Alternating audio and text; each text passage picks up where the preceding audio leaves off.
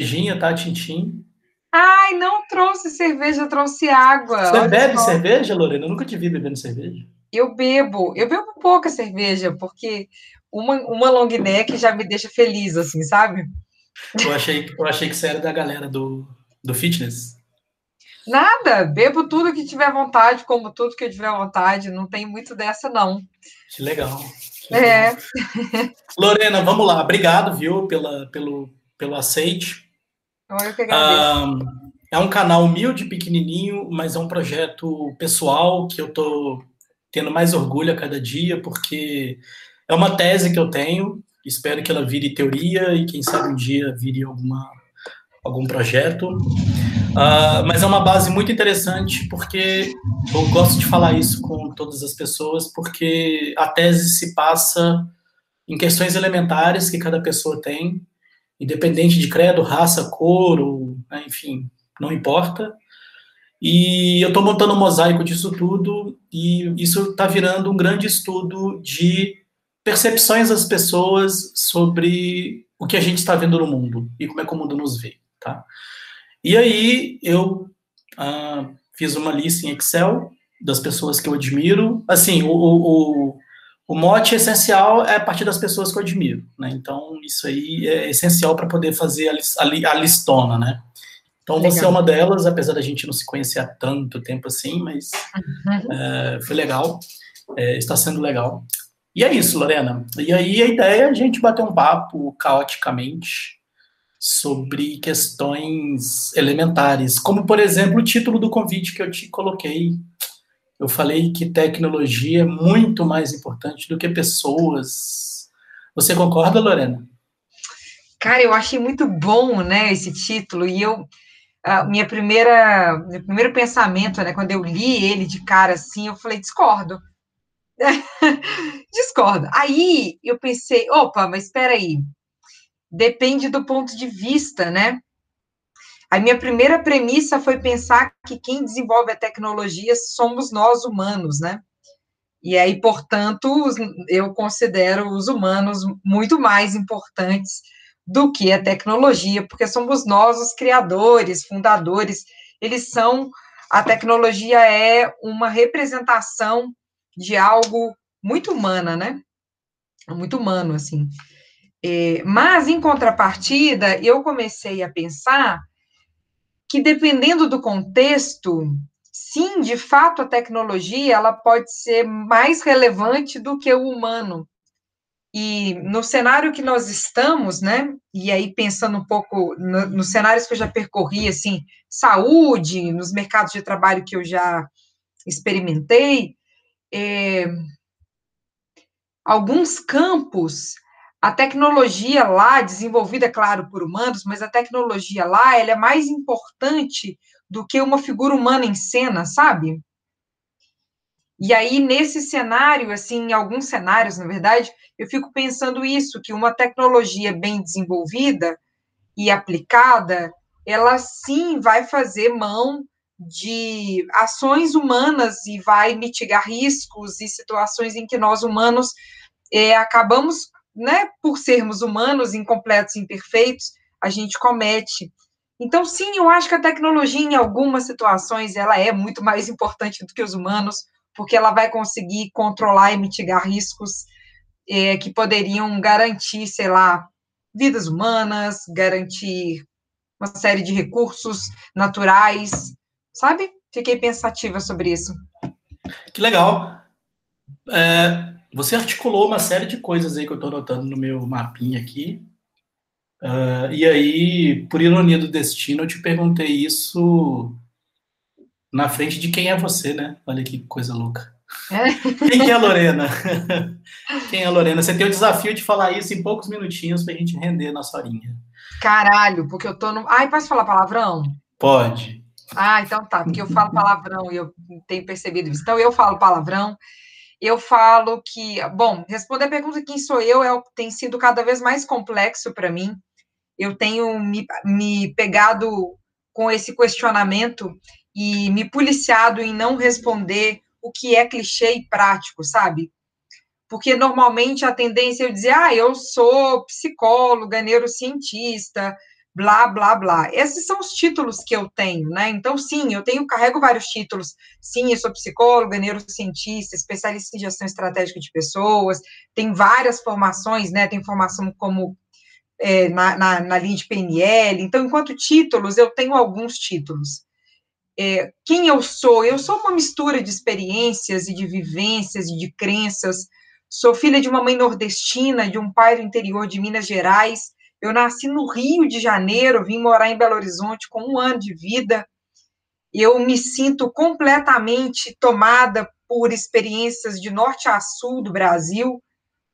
Sou extremamente humana, afetuosa, falante, esqueço as coisas com muita facilidade, tenho muita fome. A minha cor preferida é o vermelho. Eu não consigo me imaginar sem a arte. Para mim, a arte perpassa tudo, perpassa quem eu sou perpassa a minha forma de olhar, pensar e sentir a vida. E sim, eu acredito nas pessoas. Acredito muito. Eu a espero que eu viva muitos anos, que eu tenho muita sede de viver. Que legal. Você gosta tanto de pessoas a ponto de trabalhar para entendê-las e ouvi-las? Ouvir é tão difícil. Ouvir custa tão caro. Como é que é isso? É, ouvir é uma arte mesmo, né? Esse campo da escuta, sim, é uma, é uma habilidade desenvolvida. Infelizmente, nem todos nós desenvolvemos essa habilidade. Eu tenho por mim que a vida foi me preparando, foi preparando meu, os meus canais receptivos, assim, porque a gente não, não, não escuta com o ouvido, né? É, ouvir o outro, acessar as, o outro, vai pelo vai pelo corpo, vai pelo olhar, vai pela intuição, né? Vai pelo um campo de vibração mesmo, assim. Há muitas formas de, de se escutar as pessoas. Eu acredito nas histórias, sabe? Nas histórias de vida e na potência que, que cada um de nós tem, assim. Então, para mim, toda vez que eu tenho a oportunidade de ouvir alguém, independente se é no campo da dor, ou se é no campo do sucesso, ou se é por qualquer outra razão, é um desvelar, assim, sabe? Para mim é uma grande oportunidade de acessar um universo muito único, muito precioso. Então, para mim, vidas humanas, pessoas, são um arcabouço de histórias, assim. Isso me dá muita vontade de acessar o outro, sabe? E isso instiga em mim uma possibilidade de estar sempre diante de algo que é uma revelação um descobrir do outro e um descobrir em mim, sabe? Porque somos humanos, né? E a gente tem questões não iguais, mas parecidas, porque passamos por conflitos de uma ordem muito similar, né? Com recortes, claro, únicos, mas tem uma linha, né? Desde, desde quando a humanidade é a humanidade, as perguntas se repetem, né? Os comportamentos, eles vão ficando mais refinados, ou menos, digamos assim, mas mas tem uma linha de comportamento que vai se repetindo, né, perpetuando, assim. É machismo dizer que eu só vejo Lorenas nesse campo da atuação com pessoas? Por que, que, eu, por que, que pare, me parece homem que eu não vejo homens nessa área? homem não sabe escutar, é isso? A gente não sabe escutar, a gente não sabe sentir. Que que você, como é que você vê isso, Lorena? Cara, eu acho um absurdo, é, né? Assim, eu quando entrei na faculdade de psicologia, isso era uma coisa que me incomodava muito, porque é um curso extremamente feminino, né? Assim, frequentado por mulheres e não necessariamente as mulheres são as profissionais mais indicadas para a profissão. É uma, um, um envezamento, né? Como se o campo do cuidar, o campo da escuta, ele fosse um campo extremamente feminino e não é, né? A desenvolver a habilidade empática, a habilidade de, de escuta mesmo, escuta terapêutica ou escuta de qualquer outra ordem, é, é um processo, né? Você desenvolve isso, você desenvolve a técnica, basta querer. Então, isso não passa por uma questão de gênero, nem de hormônios e nem de nada, né? É, tem, tem sim esse grande clichê social de que psicologia, processos terapêuticos, é, é coisa de mulher, mas não é. Não é. Eu conheço profissionais da área de saúde mental e profissionais que trabalham com terapias holísticas né, homens, e aí se a gente for pensar, né, gênero, assim, maravilhosos, com um campo de sensibilidade, de escuta impecável. É uma grande bobagem a gente misturar gênero com competência de escuta. É uma bobagem. Entendi. E por que que você, por que que eu sempre te vejo rindo, alegre, tocando tambor no carnaval e, e, trabalhando toda formal, social, gerindo equipes, mas sempre sorrindo? Um, eu conversei com outro psicólogo, colega seu, vou te dar spoiler, o Lucas Alves, da Ideia Clara. Ah, eu amo ele. Logo, logo ele está no ar. Uh, mas eu não queria contaminar minha pergunta, eu queria saber de você, assim. Como é que é esse processo? Porque tudo bem, cada um de nós absorve certas coisas até um certo ponto, mas pessoas mais sensitivas como vocês, e acho que até por isso vocês lidam com pessoas e, e tal, como é que é isso? Você separa, você guarda do lado esquerdo do cérebro, você esquece? Como é que você lida com tudo isso? O, o que está acontecendo com o nosso país, que o, que o, seu conterrâneo lá, né, é o nosso presidente. É, como é que você lida com isso? Você vai virando chavinhas durante o dia? Como é que é? Nossa, eu te diria que eu lido com isso da forma mais humana possível. Existe um grande clichê, eu acho, uma grande fantasia, para te falar bem a verdade, de que nós, psicólogos ou profissionais que têm formação na área aí, né, de, de humanas, de saúde mental, é, lidam de uma forma muito linear, sabe, assim, com as emoções, e que a gente não sofre, bobagem. A gente sofre tanto quanto, né? A grande questão, eu acho que é como fazer isso, qual é a medida do sofrimento, qual é o ângulo que cada um de nós dá para as situações. E talvez esse, esse seja um ponto de refino, assim. Eu choro, eu sofro, eu tenho TPM, eu sinto muitas coisas durante todo o dia, eu tenho raiva, eu tenho medo, eu tenho tudo que todos os humanos têm, né? Eu tenho dificuldade de gerenciar pessoas, tem um monte de coisas. É, o fato é que eu tenho acesso a informações e eu aplico algumas das informações na minha vida. Eu sempre falo com os meus alunos de inteligência emocional que não basta consumir conteúdo. Consumir conteúdo não resolve, não faz de você uma pessoa resolvida na vida. Assistir 200 lives, ter uma biblioteca lotada de livros. Isso é muito legal, mas isso não significa que você é mais ou menos resolvido, entende? Porque o que faz você ter equilíbrio emocional, né? O que faz você lidar com as situações humanas de forma inteligente é o quanto você tem a capacidade de aplicar alguma técnica que é factível para você durante o seu momento de dor. Isso, isso faz a diferença. Então, nem tudo funciona para todo mundo. Eu sei coisas que funcionam para mim, eu, eu já mapeei várias coisas que funcionam para mim. Então, por exemplo, eu tenho aqui do meu lado um monte de giz de cera. Ui, caiu. Eu tenho um monte de giz de cera. Eu tenho giz de cera, eu tenho post-it, eu tenho objetos da minha palhaça, eu tenho várias coisas de arte aqui para mim.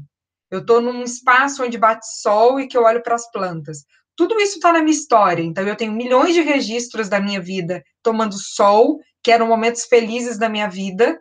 E aí, toda vez que eu preciso me ancorar com felicidade, porque às vezes está foda, eu sento no sol e eu me conecto com várias memórias felizes. E aí, eu encharco o meu organismo de neurotransmissores, de coisas boas. E aí, eu digo: olha, yes, tudo bem, memória de sol, tá tudo bem eu acesso os meus instrumentos aqui de música, as coisas do palhaço, eu coloro, eu acesso memórias em mim que me trazem para um lugar de equilíbrio, de satisfação, né? Então, eu tenho recursos, eu escuto músicas, eu sei quais as músicas que eu vou ouvir em determinados momentos em que vão ou disparar o meu choro, porque eu preciso chorar e eu, às vezes não estou dando conta, ou vão me conectar com o estado de alegria, de ânimo, de euforia que eu preciso para executar determinada coisa.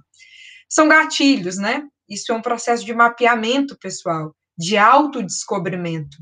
Então não tem mágica. Eu, eu particularmente me sinto uma pessoa feliz por dentro, sabe?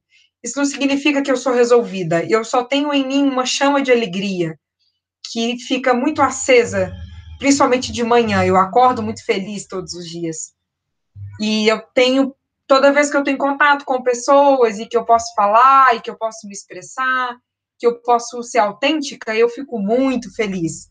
Isso talvez fique muito aos olhos vistos das pessoas, que é quando você se conecta comigo. Mas eu tenho vários outros momentos de, de dor, de, de recolhimento, em que eu não quero estar em contato, que eu preciso ter contato só comigo mesma, né? Nem sempre todo mundo acessa, e eu até espero que não, porque são os meus momentos de autocuidado, né? Mas não tem vergonha nenhuma também de chorar em público, de dizer que tô mal, que tá foda, isso para mim não é uma questão. Aliás, o palhaço me ajuda muito nisso. Olha, conta um pouquinho mais, por favor. O palhaço é um processo que eu tô há seis anos, assim, há seis anos atrás eu fiz o meu primeiro curso de palhaçaria com o Instituto Hahaha, e acompanhava, nessa época eu era psicóloga hospitalar, eu era coordenadora da pediatria e CTI pediátrico, então, eu acompanhava todo o trabalho do Instituto Hahaha na pediatria e me apaixonei desde o primeiro contato, assim, com o trabalho deles. De lá para cá, eu entendi que eu não podia me ver sem o palhaço, assim. E venho descobrindo o palhaço em mim é, mais fortemente há dois anos. É a Tonha. A Tonha é um processo lindo de descobrimento, mas dolorido. Porque olhar para o palhaço é olhar para aquilo que ninguém quer ver. Inclusive, eu não queria ver. Né? É olhar para as minhas maiores fragilidades, é olhar para aquilo que eu rejeitei e rejeito, é ter coragem de apresentar para o outro tudo aquilo que é dor em mim. Porque o palhaço é o lugar do fracasso. O palhaço é aquele que cai, e ele cai, e ele levanta, e ele cai de novo. Ele é aquele ponto onde as pessoas reconhecem a fragilidade, o erro. Você é um idiota, você é um merda. Você me mostra tudo de errado que acontece comigo. E aí eu rio disso. Porque eu, eu me identifico com a ordem do humano no palhaço. Eu falo, ó, oh, ele cai também. Ó, oh, ó, oh, gente, ele faz como eu faço. Alguém revelou para o mundo coisas que eu faço. O palhaço tem um poder incrível de revelar aquilo que não é dito. Então, o processo de construção do palhaço é um processo de revelar-se. E aí, revelar-se revela tudo, né? Ou deveria. É, tem algo que acho lindo do palhaço, que é para a gente colocar aquela máscara que menos esconde, a gente precisa tirar todas as outras. E são muitas, né? São muitas as máscaras. Então, o processo do palhaço ele é deliciosamente doloroso, maravilhoso. Eu estou, neste momento, de, de reposicionamento do meu nariz de palhaça, é, entendendo para onde que a Tonha está indo, sabe? Entendendo quais verdades que eu preciso acessar da Lorena para deixar a Tonha mostrar para o mundo, assim, escancarar algumas coisas. Palhaço é isso, ele me ensina todo dia que o meu erro, que o meu fracasso, ele é o meu maior instrumento. Que, le que leitura não confesso que eu nunca tinha lido assim, é, da forma, dessa forma palhacística. Eu sempre estive do lado da pipoca, né? E você foi falando, eu fui lembrando aqui do aquele filme Celto Mello, do palhaço. Uhum. E aí, assim, eu, aí eu, eu sou leigo, né? Obviamente, mas é porque eu fiquei curioso. O filme tem, entre outras coisas, uma narrativa de mostrar a quantidade de problemas e, e, e, e obstáculos que, o, que a personagem passa, né, do Saltomel. E ele parece que ele vira uma chave, né? Mas o curioso que você foi falando, eu fui lembrando do filme, assim. No Picadeiro, ele faz a mesma coisa que ele sofre na rua. Né? Olha que interessante, ele não conta uma outra história, né? É, é, é, entre aspas, claro, de uma forma mais plástica, né? Mas é. ele, ele meio que demonstra a mesma coisa, né? Assim, e eu achei sensacional, eu estou notando aqui. É, é mas o fracasso, a gente rir do fracasso não seria ruim, Lorena? Não, isso é maravilhoso, porque na verdade é, é quando a gente se identifica, né? O riso, o mecanismo do riso, fisiologicamente falando, ele só acontece porque a gente cria identidade. Quando a gente ri é porque a gente entendeu algo. Por isso que piada interna, é, sabe quando você faz uma piada, piada de brasileiro, só brasileiro ri, que é uma piada bem interna, assim? É, a gente só ri porque a gente tem uma identificação, a gente se identifica com algo. A gente fala, ó, oh, eu sei, eu sei do que você está falando. A gente entende o que está no subliminar, assim, no entrelinha. É isso que provoca na gente o riso. É quando a gente consegue, é, é uma ordem extremamente refinada, né, do ser humano, assim, do inteligente, apesar de terem estudos que apontam que os animais têm essa manifestação é, física, né, de, do, do, sorriso, eu não sei qual é a interpretação nos animais, aí eu não posso dizer, mas eu sei nos humanos que tem esse refinamento da identificação. Então, quando eu rio de algo do outro, é porque eu estou identificando no outro que também é meu. Quando eu, alguém cai na rua e que a gente ri, a gente ri porque a gente fala, ah, eu entendi, eu sei o que aconteceu, porque eu também posso cair, eu também já caí. O riso ele é um mecanismo humano de que usa, que a gente utiliza dele para várias coisas, para estratégia de fuga, por exemplo. Situações, às vezes, que você não sabe lidar, que você sabe o que está acontecendo, mas não tem uma solução, muita gente começa a rir. Eu não sei se isso acontece com você, comigo acontece. Às vezes eu estou extremamente nervosa, não sei o que fazer, eu começo a rir disparadamente. É um mecanismo de eu preciso acessar alguma resposta. Então você começa a tentar acessar alguma resposta. Não tem uma resposta óbvia, mas o seu cérebro está buscando alguma coisa. Quando você encontra a resposta, você fala, ah, entendi. Esse ah, entendi, você tem um, um alívio, porque o riso ele é um pico e ele é um alívio. É como o orgasmo, você tem um pico e você tem um alívio. A gente não fica rindo do mesmo jeito o tempo inteiro. A gente ri, ri, ri e para. Ri e para. Né? Tem, tem um movimento fluido no nosso corpo, fisiologicamente falando. A gente aprendeu que rir do outro é feio, né? Que não pode rir, que coitado da outra pessoa. Só que não, assim, quando a gente entende que o riso faz parte de uma resposta humana e que o erro do outro é o meu erro, tá tudo bem. Tá tudo bem. Tudo bem quando a gente olha as coisas por essa lógica. E por que, que o palhaço tem o espaço do picadeiro, como você mesmo disse, do plástico? O palhaço coloca uma lupa sobre aquilo que ninguém quer ver, que nem ele mesmo dava conta de ver. Porque quando a gente faz isso num lugar, num picadeiro, num lugar que tem espaço, a gente pode ampliar muito. E aí a gente pode fazer isso junto. A gente pode dar muita luz, porque ninguém nunca dá luz. E a gente pode sim rir disso, porque isso é o humano, isso é o que a gente não quer ver. Mas quando é permitido olhar, fica bom, sabe? Fica bom. Aí a Entendi. gente faz isso de forma social. Entendi. É porque eu fico um pouquinho culpado quando eu vejo alguém trombando numa, num vidro ou numa porta, ou enfim, né? Uh, mas totalmente conectado com o que você disse sobre o rir do outro, porque eu me conecto àquilo. Puxando esse gancho, Lorena, como é que você vê a questão do humor? Assim, você, você é mais Monty Python, humor londrino ou mais humor brasileiro, americano? Por que, por que eu estou perguntando isso? Porque uh, há uma, um debate muito grande, né? Ainda bem, sobre o que, que faz rir, o que, que a gente pode rir ou não, né?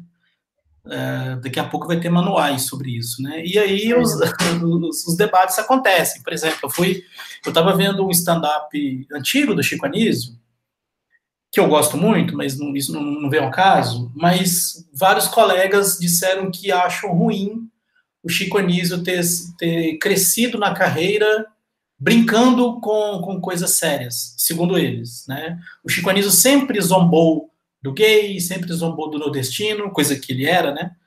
Ah, uhum. Como é que você? E, e, aí a gente faz um paralelo com o humor Monty Python, né? Com o humor londrino, que é que são piadas mais elaboradas, no sentido do pensar, né? Você pega o Monty Python, né? Brinca com temas seríssimos, mas com cuidado, né? E a gente ri também, né? Mas precisa de uma carga literária um pouco maior, digamos assim, né? Sim. Como é que você vê isso, assim? Eu vou ser rir de tudo, né? Me foldas e como é que é?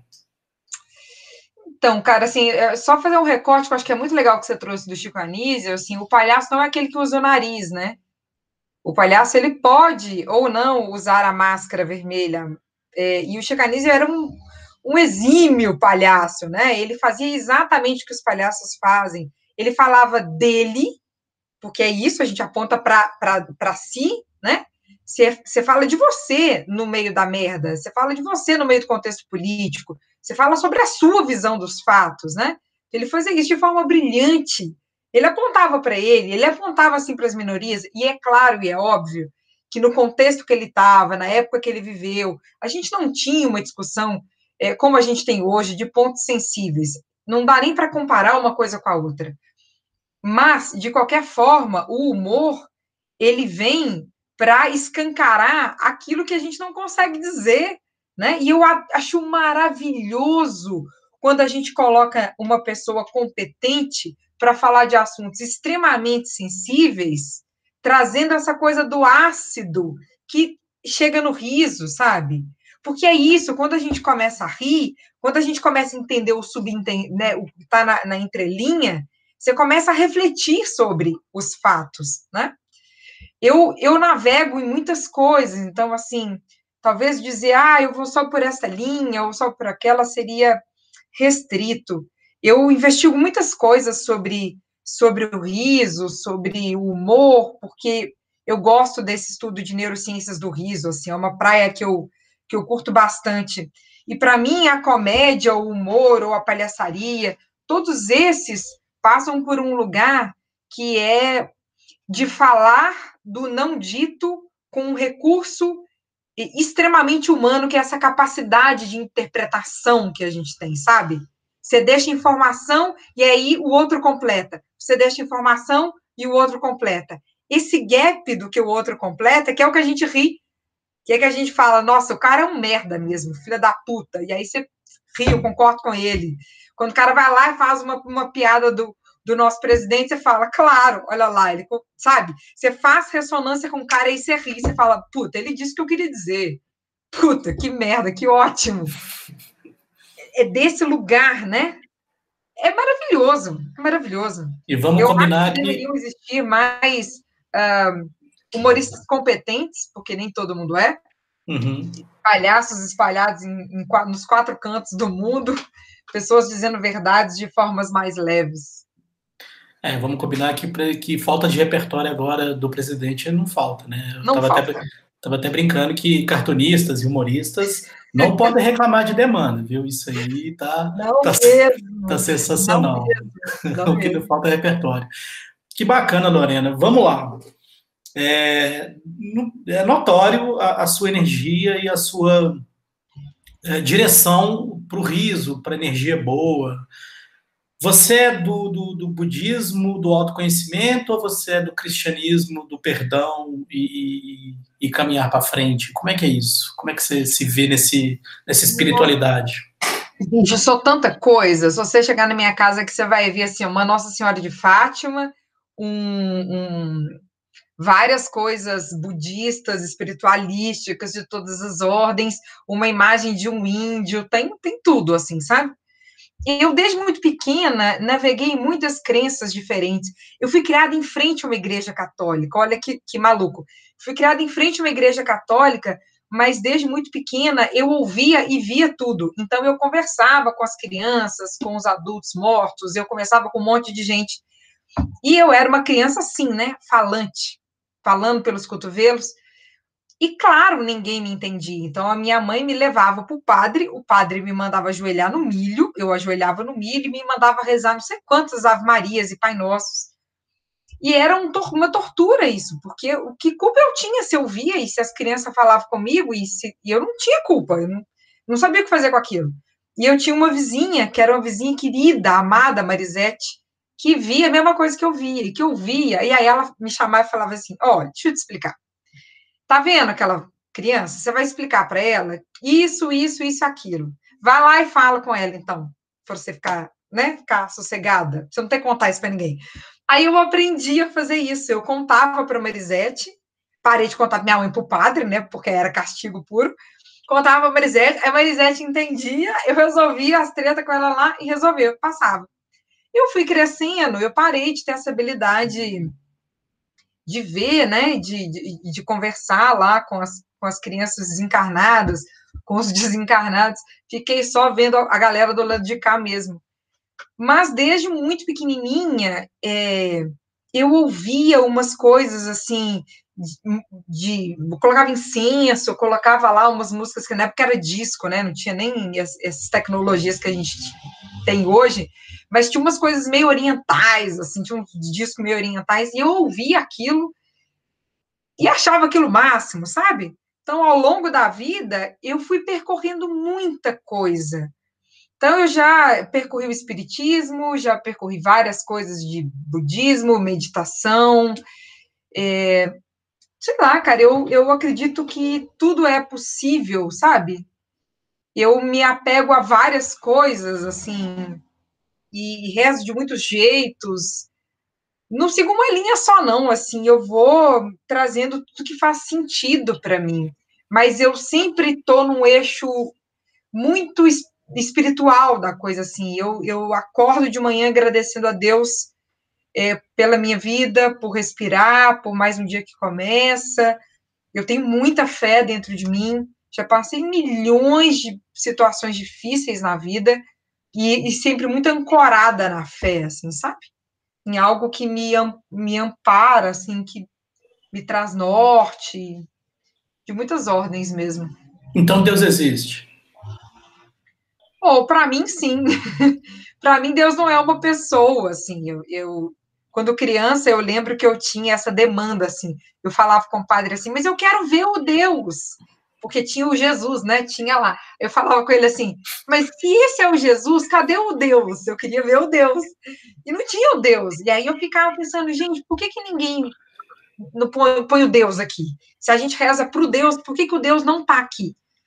Aquilo foi um questionamento de muitos anos para mim.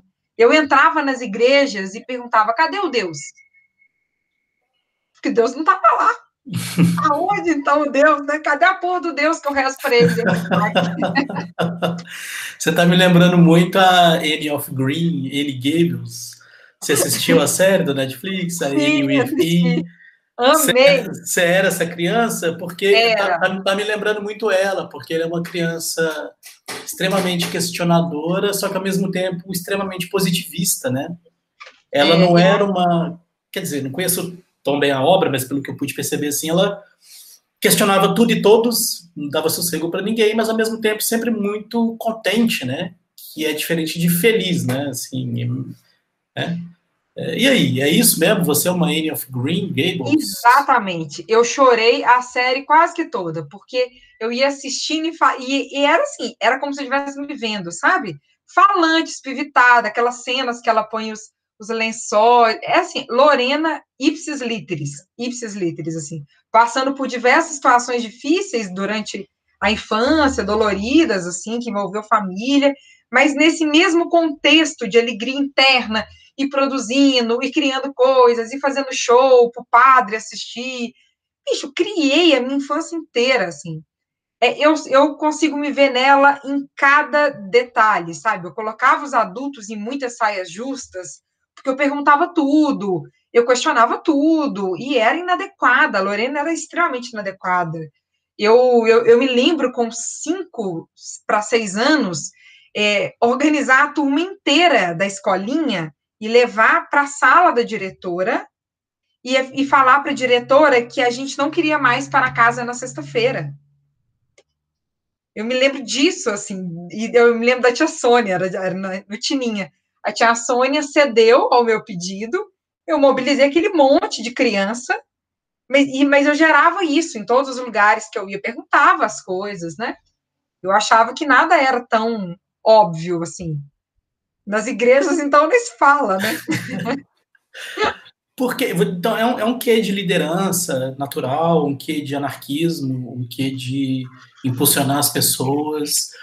Uh, por que, que você acha que a gente. Eu não quero comparar a época, né? Mas por que, que você acha que a gente não tem esse, esse viés natural? Por que, que todos nós não temos essa facilidade de expandir, de provocar, de revolucionar a escola, de não ter mais para casa na sexta?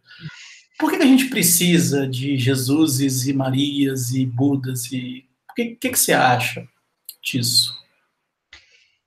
Cara, assim, ó, por que, que a gente precisa de referências religiosas? Eu parto do pressuposto de que por sermos seres sociais, né, nascemos em comunidade e, e a nossa lógica humana é uma lógica grupal, a gente busca referências de diferentes hierarquias para a gente se apoiar, né?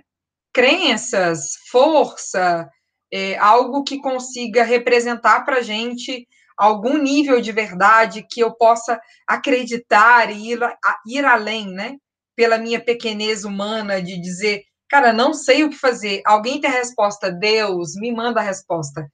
Né? Isso é como se alguém lá fosse dizer, Tá bom, olha, a resposta é, é, é uma referência muito patriarcal, né? A gente, quando criança, pede resposta para o pai, pede resposta para a mãe, pede resposta para o adulto, né? É, é, essa posição hierárquica de quem está acima. A gente nasce com isso, né? A gente nasce olhando para cima e pedindo referência para o outro, certo? Então, é, o que vem de cima, né? Essa informação que vem muitas vezes a gente não tem capacidade de questionar, foi porque papai disse, foi porque mamãe disse, foi porque a titia disse, isso fica etérico na cabeça da criança, né? Então, assim, beleza, tem, alguém disse uma verdade. E a gente vai crescendo, a gente vai entendendo que existem outras referências de verdades sociais, né? Que passam pelos cunhos religiosos. E aí a gente tem essa figura de Deus, né, representada em diferentes religiões por outros nomes, que tem muitas verdades é uma fonte de verdades, né? É uma fonte de sabedoria. Então, uau, por que não ir lá e beber na fonte do, do sabedor, né? De todas as sabedorias. É, são referências, né? Referências sociais. Eu, honestamente, não acho que todo mundo precisa delas. Eu, particularmente, preciso. Eu sinto essa necessidade de beber em fontes que vão para além do meu saber, sabe? E eu realmente acredito que existem fontes que vão para além do meu saber porque eu fico muito conectado com a minha intuição, enfim. É, mas não acho que é todo mundo que precisa disso. Acho que reconheço que tem pessoas que vão por uma outra linha de, de, raciocínio, que vão se pautar muito mais nas evidências científicas, nos conhecimentos concretos, e que isso também é uma ótima, um ótimo caminho. E também é uma referência, se a gente for pensar, é, hierárquica, né? Então, fulano, tal autor, tal estudioso, tal pesquisador me dá esse norte sobre determinado assunto. Sobre liderança, sobre esse modelo, né, de ser social, é, sim, eu, eu, eu, eu acredito que por várias razões, até mesmo por questões e aí eu vou dizer filogenéticas mesmo, estruturais, né, biológicas, arquetípicas e pela estrutura familiar, é, desenvolvemos ou não algumas habilidades. Eu, desde muito pequena, desenvolvi muitas habilidades de liderança e precisei, inclusive, desenvolver as minhas habilidades de liderança é, na rua. É, eu era uma criança muito magra, sempre fui magra, mas você imagina eu, criança muito magrinha, eu tive sérios problemas de saúde durante toda a minha infância, eu não conseguia aprender na escola do modo tradicional, eu era uma criança que não aprendia sentada, eu aprendia com o corpo, ninguém entendia isso. E eu me machucava muito, porque eu tinha vários problemas de saúde, tinha a perna torta, então eu corria e caía. Eu precisava aprender a ser é, aceita nos grupos que eu, que eu convivia, né? Então, para eu ser aceita nos grupos que eu convivia, sendo tão frágil, tão. tão. Estou é, tentando achar a palavra aqui impotente, digamos, sei lá o que, que eu era. Desengonçada? Desengonçada, era uma menina, né, estabacada no chão, enfim. Como diz, eu, eu ouvia, eu ouvia assim na minha infância, será que essa menina vai vingar? As pessoas essa é ótimo. Vingar, porque eu, eu era esse, é. essa conjuntura esquisita, né, questionadora e, e fisicamente estranha, Bom, eu desenvolvi várias habilidades. Fisicamente estranho, é ótimo. Fisicamente estranho, é verdade.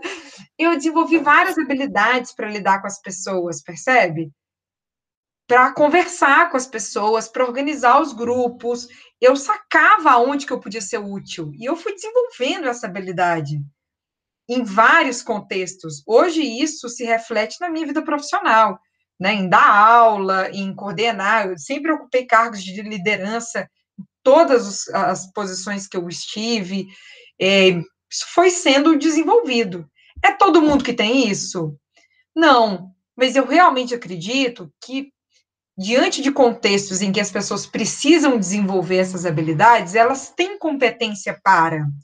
É possível desenvolver a habilidade de liderança, é possível desenvolver nas pessoas um comportamento mais questionador, um, uma, uma postura mais autêntica de si mesmo, uma voz mais ativa social, ou uma voz mais ativa dentro do seu próprio lar, sei lá onde é que gente, cada um está tá pensando, eu acredito nessa possibilidade. Basta querer, né? Tudo é uma questão de, de desejar ser, estar e fazer, né? Verdade. É só para não esquecer, a gente estava falando sobre espiritualidade, Deus. Tem um filme que, na minha opinião, ele ele merecia mais visibilidade, que é o Dogma. Não sei se você viu, com Ben, com ben Affleck e, e o Matt Damon. Matt Damon, Matt Damon, não sei falar o nome dele, mas anota aí, Dogma. Eu vou, ter que te, eu vou ter que te dar um spoiler, desculpa, tá? O filme não é. É, é porque você falou, eu anotei aqui para não esquecer sobre Deus, essa busca, essa resposta que a gente tanto procura, né? E tem que rezar tanto e subir tantas escadas, né? É, no filme, sei, não vou contar muito, mas no filme, no final das contas, Deus é uma mulher. E é Alanis Morissette, inclusive. Oh, é lindo, gente. e o Ben, o ben Affleck, são dois, são dois personagens, assim, o Ben Affleck é o, anjo, é o, anjo, é o arcanjo Gabriel e o Matt Damon é o outro anjo lá. São dois anjos que querem fazer uma merda e aí Deus envia, envia o anjo para tentar resolver a merda e o anjo é o, o Chris Rock. Daí você imagina o, o roteiro do filme. Ai, mas, é, mas, eu, eu acho, sério mesmo, porque o filme tem uma mensagem muito bonita. De verdade, acho que você vai gostar. E no final das contas, Deus é uma mulher. E o Ben Affleck pergunta para ela, ajoelhada, né? Afinal de contas, o que, que a gente está fazendo aqui? E aí eu não vou responder, porque vale a pena, eu acho, de verdade. Eu não sei se foi timing, eu não sei se foi falta Legal. de marketing, mas é um filme interessantíssimo com muito humor, assim, humor bom. É do mesmo diretor de O Balconista, aquela dupla, sabe? O, Legal, aquele, você... aquele, aquele loirinho barbudinho, é aqueles dois. Eu que fez O Balconista, que fez aqueles filmes estranhos lá. Eu achei, eu acho um filme sensacional, mas só para não esquecer desse detalhe outro. Você foi falando que você tem várias referências de, de espiritualidade, eu lembrei do Steve Hawkins falando que o colega dele, cientista que acreditava em Deus, tinha medo da escuridão. Porque o Steve Hawkins, todo mundo sabe, ele foi um grande estudioso da escuridão, né, do, do buraco negro, enfim. Sim. E esse colega dele respondeu com muita elegância, falando: talvez, Steve Hawkins, você tenha medo da luz. Uau! Né? Olha aqui, olha, né? E os dois cientistas exemplares, assim. E eu fiquei pensando, rapaz, não é mesmo? Assim, talvez, Steve Hawkins, você tenha medo da luz, porque não é fácil observar uhum. a luz, né? Enfim, eu só queria deixar essa, essa lacuna aqui. Uh, e outra, você sugere leituras para quem se interessa nessa área da neurociência, da psicologia, porque eu vou falar com você, Lorena, um filho é Nietzsche. Ai, gente, eu não indico, não. Indico não, porque eu li uns quatro livros desse maluco aí e fiquei sem dormir uns dois meses, Lorena. Não conta, não, Lorena. A gente não pode ler tanta verdade assim, não, sou. Você indica, você indica alguma coisa? Desculpa, claro que né, tô brincando, mas você indica algo para quem está começando, para quem se interessa nessa área da neurociência e tal? Nossa, neurociências, eu li tantos livros técnicos assim, eu não sei se as pessoas gostariam de ler essas coisas, porque não é para quem para quem não curte o cérebro, é, não é nada gostoso. Nossa, se eu teria nomes de livros técnicos, aliás, tem que abrir meus livros, nem lembro mais os nomes deles. Mas algo sobre comportamento humano, sobre essa coisa. Cara, eu, eu, eu vou falar um que é clichê, mas assim, é porque eu tô lendo, eu tô relendo ele agora, e, ele, e eu tô muito em volta nele, que é Mulheres que Correm com os Lobos. Ah, tá fazendo é, muito sucesso esse livro. É a segunda vez que eu tô lendo, e eu, eu, eu vou lendo alguns livros, assim, eu tenho o hábito de começar e terminar sempre, mas eu acabo bebendo em diferentes fontes. E Mulheres que Correm com os Lobos me tomou de novo e eu tô com ele na cabeceira, não dando conta de olhar para outros livros.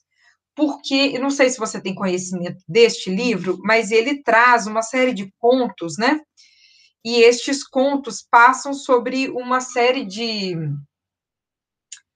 não ditos e, e, e, entre linhas e aspectos sutis dos comportamentos humanos, principalmente dos comportamentos femininos. E é muito legal, porque dá umas sacadas interessantes. É um livro escrito por uma psicanalista, então não tem nenhum viés neurocientífico. Eu uhum. sou um tanto quanto. Uh, é, faço, às vezes, cara feia para psicanálise, porque é, é muito termo. Sabe? É muito termo psicanalístico, assim, para o meu gosto, para te falar distancia, a verdade. Distancia um pouco das pessoas e fica muito técnico, né? É, tem, a, a, a tem até um, um, livro que é o.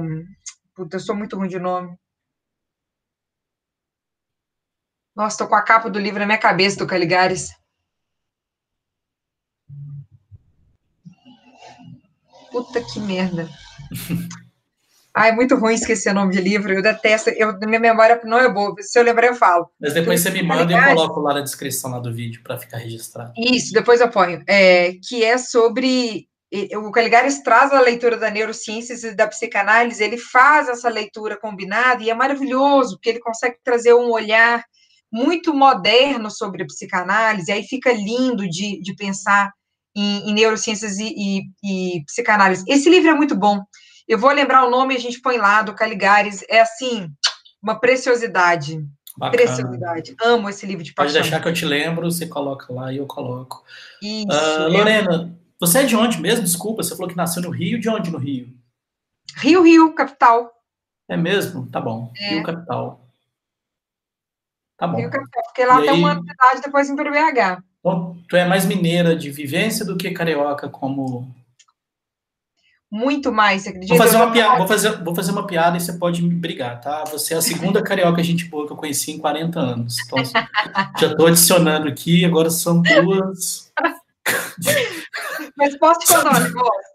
Até pouco tempo atrás, eu não dizia que eu era carioca. Eu tinha uma rixa interna com isso, sabe? Assim, porque as minhas experiências no Rio, o Rio é lindo, ok, o Rio é lindo, mas minhas experiências no Rio não foram assim sensacionais. Uhum.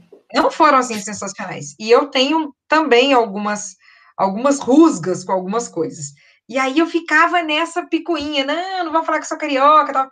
Depois eu falei, caramba, que bobagem. Nasci no Rio, carrego dentro de mim toda essa essência do mar, eu sou completamente apaixonada pelo mar. Eu brinco que eu falo que eu trago o jeito carioca de ser, um pouco da malandragem, um pouco dessa coisa, sabe? Garota do Rio. Então é isso aí, eu nasci no Rio, tenho, fui criada em terras mineiras, mas eu trago assim o sopro do mar dentro de mim. Já são duas, duas, duas pessoas cariocas, fica aqui o registro. O Adnei falou uma coisa que eu concordei com ele. Eu tenho mais críticas do que elogios ao Adnei, mas ele falou uma coisa no Roda Viva que eu concordei. Que para ele o Rio é um resumo do Brasil atual. Olha! Ele, cara, para onde você olhar, de bom ou de ruim, é o Rio. Ah, mulher bonita, tem no Rio. Mulher feia, tem no Rio. Homem bonito, tem no Rio. Homem feio, tem no Rio. É, bandidagem, tem no Rio, sabe? E, cara, ele, ele para ele é, um, é uma síntese do, do Brasil, do que está acontecendo, do que está bagunçado, do que não está, do que é bonito, do que não é. Eu achei curioso, achei uma leitura interessantíssima, assim. É, concordo. Pode, pode ser uma síntese mesmo. Caminhando para o final, Lorena, você falou da sua mamãe. A sua mamãe também é carioca, você falou que ela veio do Nordeste, né? É, de onde, ela, Lorena? De Olinda. Ela nasceu Olinda. em Olinda. É, morou em Recife a maior parte do tempo, mas ela é de Olinda, assim. Então, tem, eu tenho família em Recife, tenho família em Natal, por parte da minha mãe. Por parte do meu pai, família em Santo Antônio do Monte, interiorzão aqui. Uhum. E aí, os irmãos, minha, meus primos, aí tem gente no mundo inteiro. Na Irlanda, Portugal, tem, sei lá, tudo quanto é lugar. São Paulo, Rio, tem para todos os lados. que legal, que bacana. Lorena, vamos lá. Dez minutinhos para a gente encerrar esse papo maravilhoso. Deixa eu destacar meu, meu muralzinho aqui. Deixa eu te perguntar, Lorena, qual que é o seu elemento raiz? Fogo. Credo, você nem pensou. Fogo. Por que fogo? Porque eu sou fogo.